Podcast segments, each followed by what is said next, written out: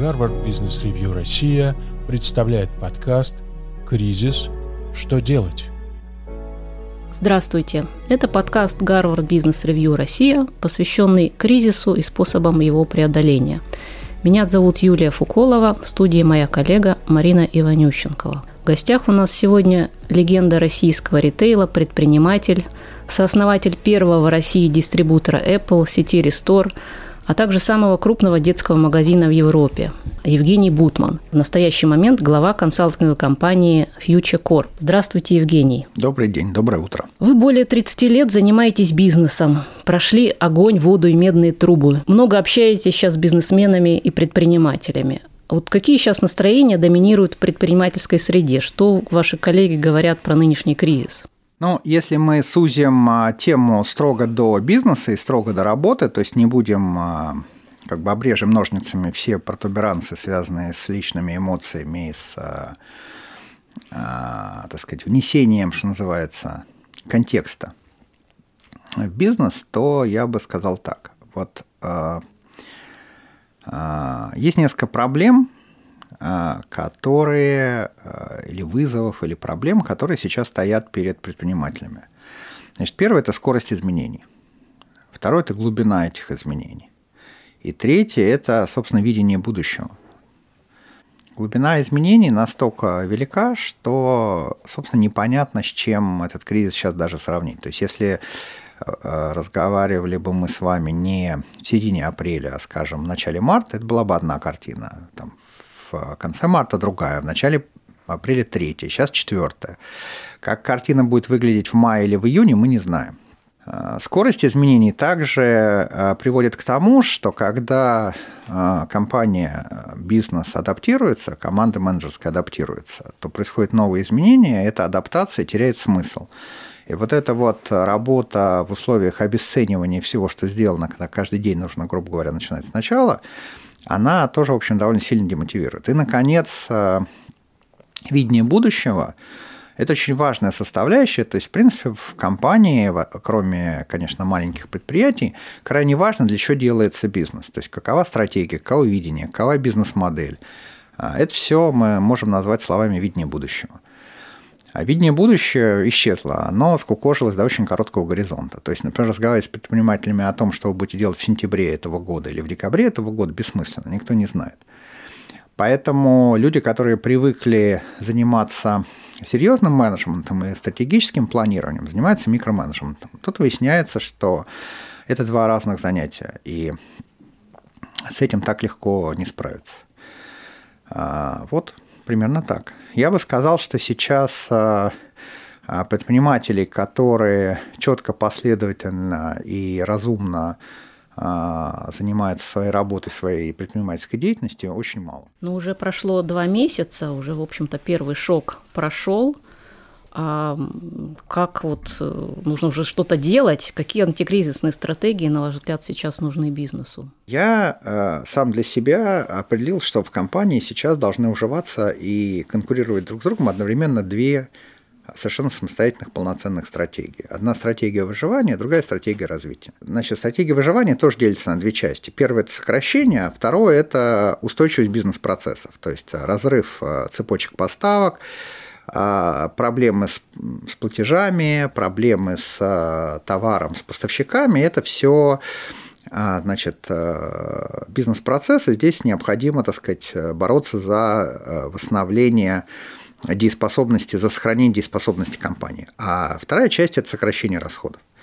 А вот стратегия развития, она требует совершенно других подходов и других, что называется, skills, других другой мотивации, друг, по сути, других людей.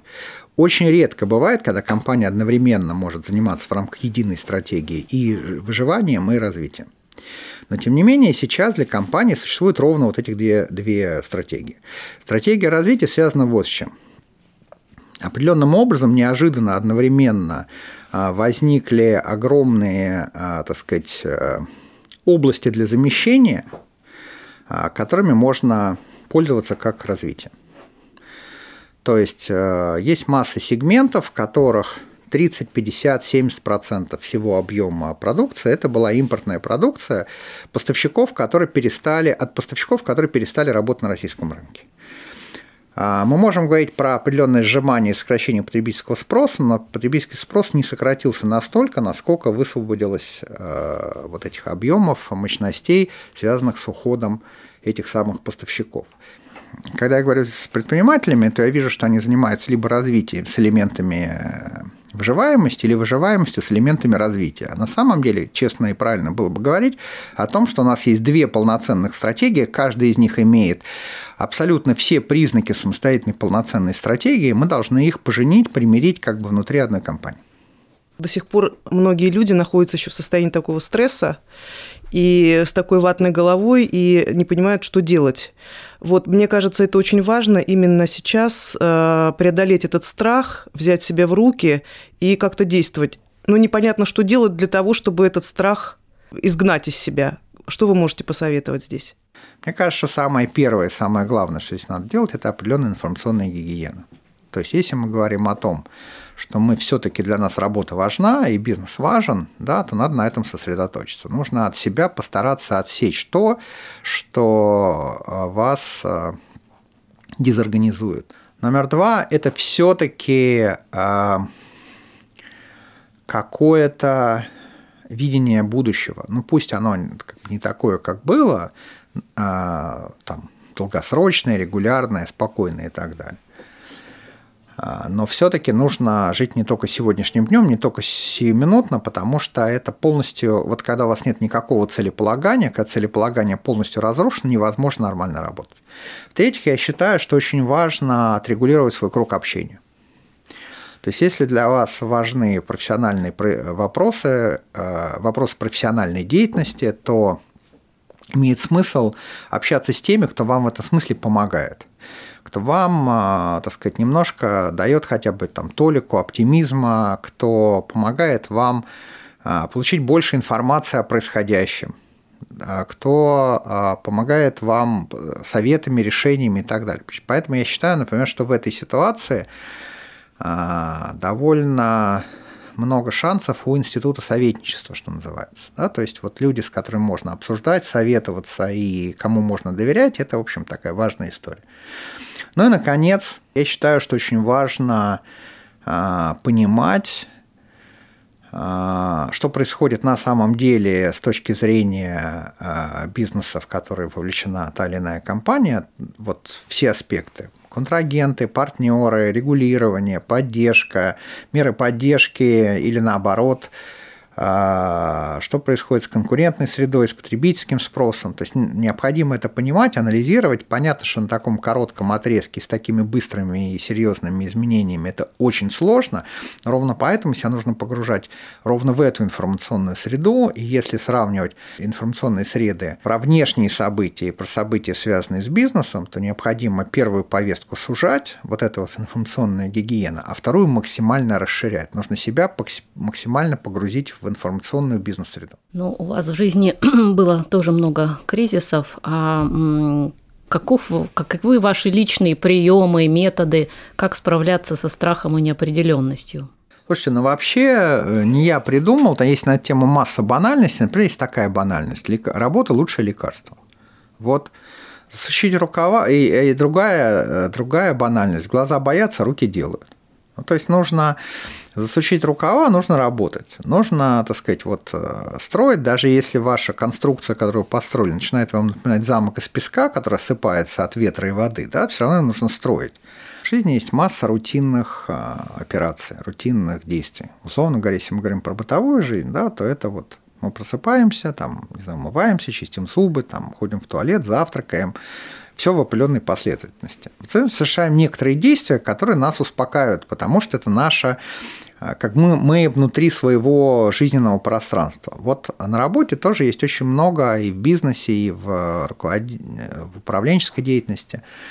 Есть очень много рутинных операций, рутинных мероприятий. Вот а, мы в обычной рабочей жизни мы не любим рутину. Мы любим что-то такое творческое и так далее. В моем понимании рутинная деятельность обладает колоссальным психотерапевтическим эффектом. И в бизнесе, по большому счету, то же самое. Знаете, у каждого человека есть разные истории, которые он которые он рассказывает, которые на него как-то повлияли. Вот на меня это повлияло, потому что я потом к этому постоянно возвращался. У меня был эпизод, когда я попал, э, я, я занимался горами, сначала горным туризмом, потом альпинизмом. Вот когда я занимался туризмом, оказался в ситуации, когда я был один на снежном склоне, никого не было, и у меня был приступ снежной болезни, когда я из-за яркого солнца, снега, в общем, у меня, так сказать, я впал в такую что тип прострации, не мог идти, вообще не мог, не мог сделать ни одного шага. Вот я просто стоял и не мог ни одного движения сделать, как паралич такой. И э, я был на опасном участке, где могла в любой момент сойти лавина, и был сильный ветер, и было понятно, что оттуда надо уходить. И я, э, чувствую, что совсем не могу двигаться, я решил, что я сделаю один шаг, потом два шага, потом четыре. Вот так буду делать, э, идти по степени двойки. 2, 4, 8, 16, 32. Ну, я так и пошел. Сначала один шаг отдохнул, потом два шага отдохнул, потом четыре. И последний переход, когда я уже дошел до того места, где все встречались, это был 2048 шагов. И э, вот это вот давать себе маленькие задания, которые постоянно увеличиваются, там, ставить маленькие цели, которые постоянно переходят во все больше и больше, шаг за шагом, шаг за шагом, это такой подход, который очень часто употреблял, когда а, казалась совершенно, так сказать, ситуация нерешаемой, непреодолимой и так далее. Шаг за шагом. Вообще, а, если немножко расширить этот образ, то мы очень часто проблему, которая перед нами стоит, видим в виде огромного угрожающего такого темного облака, которое нас надвигается, нас пугает. А я, как человек, который привык все структурировать и раскладывать по полочкам, мой подход стоит в том, чтобы это облако огромное взять, его аккуратно там разобрать на части, начать работать с тем, с чем можно работать, то, что страшнее и опаснее, отложить чуть-чуть в сторонку, постепенно его сокращая, сокращая, сокращая и оставляя а, так сказать, решая то, что можно решить прямо сейчас, оставляя самое сложное на то, что надо уже решать с гораздо большим ресурсом. А как управлять командой во время кризиса? Есть вот наука о лидерстве, шесть разные типы лидерства. И мы должны понимать, что в разных ситуациях требуется разное лидерство. К сожалению, а, когда такой глубокий кризис, как сейчас, гораздо больший спрос на а, лидерство такое, патерналистское такое, скажем. Отец, мать, вот это вот, да, потому что есть несколько функций, которые надо реализовывать. Одна функция – это успокаивать людей. А успокаивать людей должен тот, кому ты доверяешь и про кого ты думаешь, и понимаешь, что он сильнее, опытнее, значит, что он справится, что он сможет и так далее. И это все-таки модель в большей степени дети-отец, э, чем, э, так сказать, равноправное участие членов команды во главе с интеллектуальным лидером, который как бы скорее координатор, чем руководитель.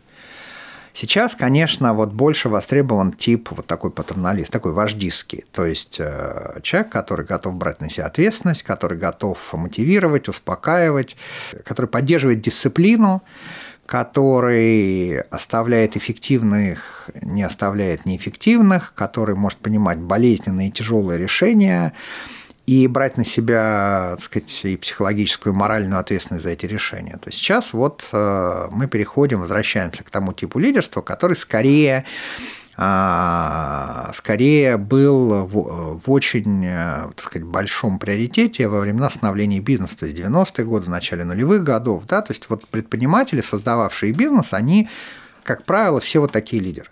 Мы, мы говорили вот сейчас о том, что, по сути, есть две стратегии – выживания и развития. А вот этот вот э, такой вождистский тип лидерства – это про выживание. Это про стабилизацию, про сохранение бизнес-процессов, цепочек поставок, э, команды, э, работоспособности команды, сокращение расходов, так сказать, восстановление там, Э, финансового, поддержания финансового определенного благополучия компании и так далее. Так сказать, э, обязательства перед, перед контрагентами, кредиторские задолженности, дебиторские задолженности, там, кассовые разрывы. Вот это все требует вот такого довольно жесткого сейчас управления, жесткого лидерства. А при этом мы говорили с вами опять-таки о том, что сейчас есть достаточно много возможностей для развития бизнеса, для креатива, для выстраивания новых подходов, новых стратегий, новых бизнес-моделей. И э, такой тип лидерства тоже в достаточной степени востребован. То есть это не отменяет того типа лидерства, который вот присутствовал последние месяцы. Но э, крупный и средний крупный бизнес в большей степени построен на процессах, на процедурах, на определенном подходе к принятию решений. Мне кажется, что сейчас все, так сказать, э, вот эти алгоритмы, подходы, правила принятия решений ломаются. Необходимо решение принимать очень быстро. А необходимо очень э, четко и быстро оценивать риски, работать с рисками. То есть все-таки э, из тех лидеров, которые прекрасно умели заниматься творческим подходом к бизнесу и развитием бизнеса, наилучшие шансы имеют те, кто умеет это быстро и энергично воплощать в жизнь.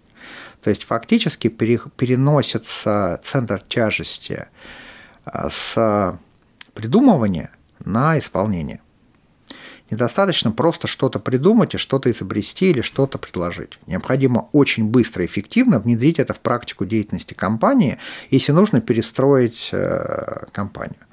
Значит, мы э, пару дней назад, я там общаюсь в разных сообществах, и у нас было обсуждение того, должен ли менеджмент компании поддерживать стоимость компании в этих условиях. Это очень интересная тема, она кажется частной, на самом деле она большая. Когда вы говорите, у нас сейчас вот старая бизнес-модель практически, э, так сказать, лишилась смысла, нам нужно новую бизнес-модель, и все начинают придумывать, перепридумывать новую и реализовывать, э, значит, э, на этом месте может быть компания разрушена до нуля, стоимость ее может быть обесценена полностью. И э, крупные компании не могут себе этого позволить. Они действуют в интересах акционеров. Акционеры э, ну, должны согласиться с тем, что стоимость компании полностью разрушается для гипотетического создания новой стоимости. Это определенный барьер. Все-таки такой подход, такое поведение, оно характерно для малого бизнеса или для начинающего, или для стартового и так далее. Поэтому, мне, поэтому почему я сказал, что должны быть, по сути дела, две параллельных стратегии. Одна стратегия, грубо говоря, стартапная, это стратегия развития, это стратегия поиска и реализации новых возможностей, а вторая – это в живучести. И если компания организована по иерархичному жесткому принципу, то у нее не, сложности в этом смысле большие будут. Если компания гибкая, и если в ней она построена по принципу, когда она легко реализует разные проекты, то есть проектная структура компании, такая компания, конечно, гораздо больше шансов имеет. А как вы считаете, руководитель э, имеет право показывать своим подчиненным, что ему тяжело, что он тоже человек? Я считаю, что э, то, что должны понимать все, вся команда, это в каком реальном, э, то, то есть реальность в каком положении находится компания, какие риски, какие угрозы, какие вызовы. Если нет смысла приукрашивать или нет смысла делать э, вид, что все хорошо, если все плохо.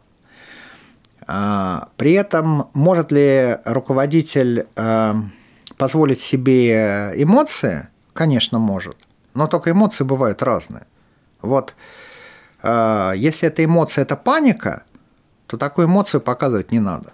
То есть вот в бизнесе самая плохая, э, то есть тревога – это понятная эмоция, даже страх – понятная эмоция, а вот паника – это очень плохая эмоция, потому что паника – это э, люди теряют способность думать, люди теряют способность, так сказать, совершать действия, у них только одно действие – бежать, одно действие – спасаться.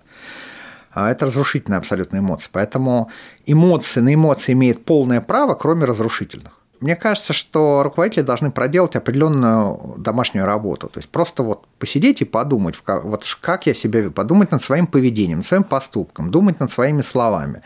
Должен ли человек быть открытым искренним? Да. А, должен ли человек, в случае, если он не справляется, сказать, я не справляюсь? Должен я не справляюсь, я не могу, извините, друзья. Да, нужен другой лидер, другой руководитель. Безусловно, при таком тектоническом сдвиге, как сейчас, э, меняется очень многое, и в том числе люди могут меняться. Ничего такого страшного нет. Вот, э, обманывать нехорошо, потому что э, в такой сложной ситуации все-таки один из важных факторов сплочения команды – это внутреннее доверие. Ну, их несколько таких факторов. Это доверие, это понимание, что ваш коллега подставит плечо, что вы готовы подставить плечо. Да, это готовность максимально сотрудничать и помогать. Да, то есть вот, вот это вот такие вещи. Грубо говоря, внесение элементов семьи Я уверен в тех, кто со мной. А, вот эта уверенность, вот это доверие должно присутствовать, конечно. Ну вот вы говорили, что в процессе перемен происходит разрушение стоимости компании. И так бывает, что некоторые бизнесы не выживают, и бизнесмену приходится начинать все сначала. Насколько это все сложно, и я знаю, что вам тоже приходилось начинать все заново.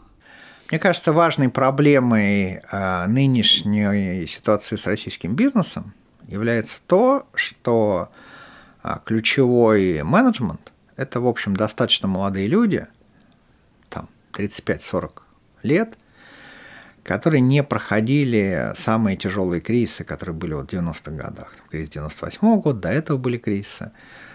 А, и привыкли жить в достаточно благополучной, достаточно регулярной ситуации. У них просто нет навыка, у них нет просто, так сказать, понимания того, что когда острая фаза, острое э, понимание того, что острая фаза всегда заканчивается, и дальше нужно э, жить дальше и делать что-то дальше. И вот это жить дальше и делать что-то дальше, это э, иногда означает начинать с нуля. Иногда означает ничего не начинать как-то поменять свою жизнь и делать что-то другое. Смотрите, любой кризис – это проверка и компании, и команды, и людей, которые возглавляют бизнес на зрелость. И эта проверка происходит независимо от того, хотите вы этой проверки, готовы ли вы к этой проверке или нет. Зрелость может состоять в разных вещах. В том, что вы накопили какой-то опыт, и в следующий раз вы будете действовать в каких-то ситуациях иначе более эффективно. Или в том, что вы а, созрели для того, чтобы что-то потерять. Потому что приметы молодости я хочу брать, но не хочу как бы давать. Мне приходилось э, действительно много раз, ну достаточно, для меня много, несколько раз, полностью начинать сначала. А, и э, в этом смысле во мне все-таки есть там внутренняя готовность и способность начинать. Мне кажется, очень важно понимать, что ты готов э, делать что-то еще, что-то другое. Что жизнь длинная, потому что какие-то виды деятельности исчезнут и исчезают, появляются новые, появляются новые возможности. Надо постоянно учиться, надо постоянно смотреть, что там происходит и как. А, понятно, что вот мы когда говорили в самом начале нашего разговора про возможности, на самом деле этих возможностей сейчас огромное количество, просто огромное количество. То есть если посмотреть на это просто холодным взглядом, на бизнес-пейзаж, да, то статус-кво нарушен, разрушен очень сильно.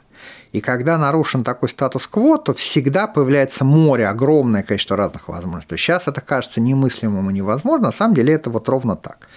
Для молодых, для э, начинающих, для тех, э, у кого, кто, так сказать, э, находился под стеклянным потолком, так сказать, барьеров, закрытых дверей и так далее. А как искать эти возможности? Мне кажется, что для компании очень важны сейчас а, стратегические сессии. Очень важно, ну, дайте если отбросить э, терминологию такую, немножко, может быть, пафосную для нынешнего времени. Нужно собираться и обсуждать возможности. Нужно собираться, обсуждать риски. И возможности, и риски, и последствия, и необходимые ресурсы, и конкурентную среду, и информационное поле, и все, что здесь только может быть. К сожалению, конечно, первое желание в кризис – это от всех закрыться, зажаться внутри себя и как-то что-то делать. Но это означает, что вы занимаетесь только э, стратегией выживания. Стратегия выживания не перспективна. Ну, то есть, когда острая фаза закончится, вы обнаружите, что вы выжили, но в таком состоянии, что непонятно, вы как кот Шридингера, наполовину живы, наполовину мертвы и, и в какую сторону, какая половина больше, вы будете дальше разбираться все следующие годы. Да, значит, вот э, я могу привести пример, да, вот мы разговаривали с одной компанией, вот есть сегмент рынка, там стоимостью 100 миллиардов рублей, там выручка. 70% с него обеспечивали иностранные поставщики, значит, соответственно, 70 миллиардов освободилось. Доля компании на рынке, например, там 10%. Она может сейчас нарастить свою долю там, до 20%. А может остаться с 10%. Но это означает, что если условно игроков раньше на рынке было 50, а теперь 20, это означает, что их конкуренты нарастят свою долю. То есть компания сама, сохранив бизнес и даже немножко а, с определенным приростом, она потеряет долю рынка, потеряет конкурентную позицию просто потому, что она будет работать как работала, без а, понимания того, что она может сейчас, что перед ней открылось определенное окно, которое потом закроется. А руководителям чему сейчас стоит учиться, если все так быстро меняется? Мне кажется, что ключевым словом, которое будет определять компетенции и чему учиться, будет слово замещение. Значит, люди, которые, квалификация которых стояла в том, что они прекрасно умели работать на САПе, да, им надо будет учиться работать в самых разных системах, и в том числе системах с открытым кодом, и в том числе с несовершенными системами, то есть получение результата с использованием гораздо более, так сказать, а, может быть, неподходящих для этого средств. Мне кажется, что стоит учиться получению результата в условиях гораздо меньшего, меньшей доступности ресурсов. Мне кажется, что стоит учиться а, работе в гораздо менее формализованном и опроцессенном, что называется, бизнес-пространстве. А, мне кажется, что нужно учиться работать с проектами и стартапами.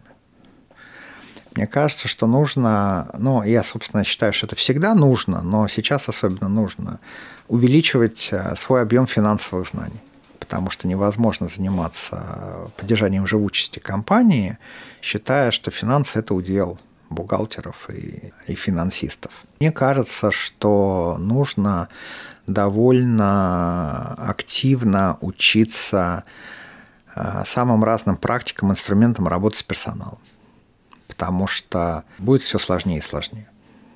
Вот. И мне кажется, что э, нужно как-то учиться психологической устойчивости. Впереди сложные времена. А как вы думаете, это все надолго? Если мы говорим про страну как про сообщество потребителей, то есть говорим с точки зрения бизнеса, то в России довольно устойчивая структура потребления, структура разных кластеров потребительских, потребительских групп и потребительских предпочтений. Российская аудитория, она и в плохом, и в хорошем смысле консервативна. Не происходит быстрого изменения потребительского поведения, она довольно статична. А, это в определенном смысле а, основа для того, чтобы базовые вещи бизнесовые сохранялись. Нам просто кажется, да, мы как-то минимизируем плохое, свойства человеческого сознания и максимизируем хорошее. Мы, например, нам кажется, что мы вот последние там, вот когда произошел финансовый валютный кризис с конца 14-15 годов, да, то, то мы в условиях вот этого, вот этой ситуации, вот этого кризиса, мы живем с 2014 года. Просто чтобы было понятно, ну там 7 лет мы живем. Рубль был 31 за доллар, а стал сначала там 50, 60, там, мы потом 75. А, зарплаты при этом не выросли в два с половиной раза, да, так сказать, доходы не выросли в два с половиной раза. Мы зарабатывали в начале 22 года меньше денег, чем мы зарабатывали в начале 2013 года. Но, тем не менее, а, и бизнес, и потребители, и так далее к этому адаптировались. Долго ли это 7 лет? Долго. Ну, давайте а, оптимистично я скажу, давайте рассчитывать на следующие 7 лет. То есть, если мы через 7 лет будем жить в январе 29 года не хуже, чем в январе 22 года, это будет отличная новость. Мы сегодня много говорим о возможностях, и вообще это такая уже банальная на самом деле история про то, что кризис – это время возможностей. И ну, это замечательно, это имеет хороший терапевтический эффект, психотерапевтический эффект. Вот. Но все таки по опыту, например, 90-х годов мы помним, что многие люди тогда не нашли свое место в жизни – да, то есть не получилось. То есть люди, которые э, хорошо были устроены, которые делали дело, они оказались э, вообще не удел. Э, сейчас же тоже может такое произойти. Я считаю, что Спасение утопающих – дело рук самих утопающих. Конечно, есть проблема в градообразующих предприятиях, которые лишились своего предприятия, просто нет работы. Но есть как бы места и сегменты, и фрагменты и так далее, где реально просто действительно перед людьми стоит вопрос выживания. Он и так все время стоит. Да? Я помню, какое на меня произвело впечатление. Лет 10 назад я слушал большое исследование, какая часть населения России живет с огорода. Огромная. Ну и да, и живут. Не уверен, что это те люди, которые не нашли себя в жизни. Безусловно, существует определенная, в любом обществе существует тема неравенства. А, безусловно, значит, вот тема предпринимательства и тема бизнеса, она связана с тем, что кто чувствует свою возможность начать какое-то дело и отвечать за свою жизнь, они это делают. Их в любой стране, в любом обществе 1-2%, там 3% таких людей, их немного. Они стоят рабочие места. В принципе, что бы я бы сделал сейчас, а, я бы, конечно, максимально бы предоставил полную абсолютную свободу предпринимателям. Вот новый экономический НЭП. Делайте, что хотите – Работайте как хотите, только как бы не режьте друг друга и, так сказать, не, не воруйте денег друг у друга. Все остальное делайте вот полная свобода. И просто создавайте рабочие места. Создавайте, создавайте рабочие места, производите, привозите, наполняйте страну, восстанавливайте цепочки, да, делайте, что можно. Значит, э, максимально возвести предпринимательство на как бы а, дать ему максимальный приоритет, максимально, так сказать, поддержать людей, которые занимаются созданием рабочих мест. Я считаю, что это то, что может вытащить э, вот эту всю ситуацию, вытащить э, страну в целом, как вытаскивал и в прошлые, прошлые годы. Просто, э, так сказать, приоритет и авторитет предпринимательства сейчас не извели до такого низкого уровня, что ниже просто нет. Я помню, что когда мы создавали ассоциацию сетевой торговли, было как раз опубликовано а, исследование, при которой а, авторитет продавца вот в магазине, мы, мы, мы смотрели профессию, мы смотрели профессию. Он был на, в одном из последних мест между уборщицей и проституткой. Вот авторитет предпринимателя примерно в таком же уровне. В стране известно, что в стране процент людей, которые готовы заниматься собственным делом, ниже, чем в среднем по миру потому что люди понимают, насколько это страшное, тяжелое, рискованное и опасное дело. Это должно быть максимально одобряемое, поддерживаемое, поощряемое и так далее. Но у меня я некоторое время назад пришел к определенному такому взгляду на жизнь теории, при которой в жизни любого человека в определенной пропорции присутствует прошлое, настоящее и будущее. Прошлое – это знание, багаж, образование, опыт э, успешных действий, неуспешных э, – это прошлое. Настоящее – это умение способность эффективно действовать здесь сейчас. А будущее – это видение будущего, это стратегия построения этого будущего, это вот, а, собственно, то, кем мы хотим стать, каким мы хотим стать, каким мы хотим, чтобы стал наш бизнес, если мы говорим про предпринимательство. Эта пропорция должна быть здоровой. В разные времена востребована разная пропорция. Значит, когда все очень благополучно и когда люди работают десятки лет, то они, конечно, гораздо больше ориентированы на свое прошлое. Когда люди молодые, у них вся жизнь впереди, они больше думают о будущем и, и так сказать, строят будущее, хотя, конечно же, если говорить честно, то в этом смысле они больше живут настоящим. А, человек, у которого здоровая пропорция, это обычно зрелый, успешный человек, который выстроил вот это правильная опора на свой багаж опыт с одной стороны, эффективность э, сегодняшняя с другой стороны и стратегия движения будущего с третьей стороны. А, когда наступает кризис, то всегда видны те люди, которые, собственно, до этого шли вперед, повернувшись спиной к будущему, а лицом к прошлому, да, где они все свое значит, э, положить, все положительные эмоции и все хорошее черпают из своего прошлого, когда трава была зеленее, вода мокрее, девушки моложе. А на самом деле, конечно, тот, кто сейчас, а, так сказать, перестает жалеть себя, пребывание в прошлом – это жалость к себе, это, так сказать, э, это страх перед будущим пребывание, избыточное пребывание в прошлом – это страх перед будущим. Мне кажется, что вот это вот мы с вами говорили, что здесь можно испытывать тревогу, можно испытывать стресс, но не надо испытывать панику и отчаяние.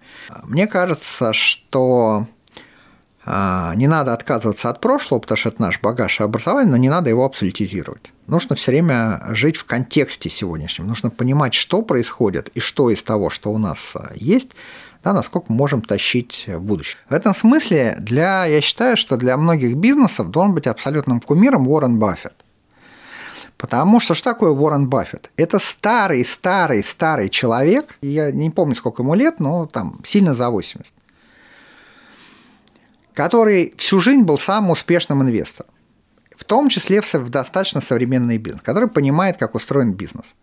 Но вырос он на том бизнесе, который был, там, учился он 50-е, 60-е годы прошлого века – но тем не менее он всегда актуален. Он, все, он всегда понимает, что важно, что он делает ошибки. Если он делает ошибки, он говорит, здесь я сделал, здесь я ошибся. Я не купил акции вот компании такой отрасли, потому что я недооценил эту отрасль. Окей, он, значит, разобрался, заценил. Смысл в том, чтобы мы на всех этапах своей жизни свой предыдущий опыт не абсолютизировали, а использовали, но все время учились новому, все время сохраняли бы этот баланс. Ну и подводя итоги а, сегодняшней нашей беседы, хочу напомнить цитату классика менеджмента Эрварса Деминга. Он когда-то сказал, вы можете не меняться, выживание не является обязанностью. И, скорее всего, нынешний кризис расставит всех по местам и покажет, кто готов адаптироваться, используя багаж прошлого, и покажет, кто может выжить вопреки всем напастям. Это был подкаст Гарвард Бизнес Ревью Россия и Евгений Бутман.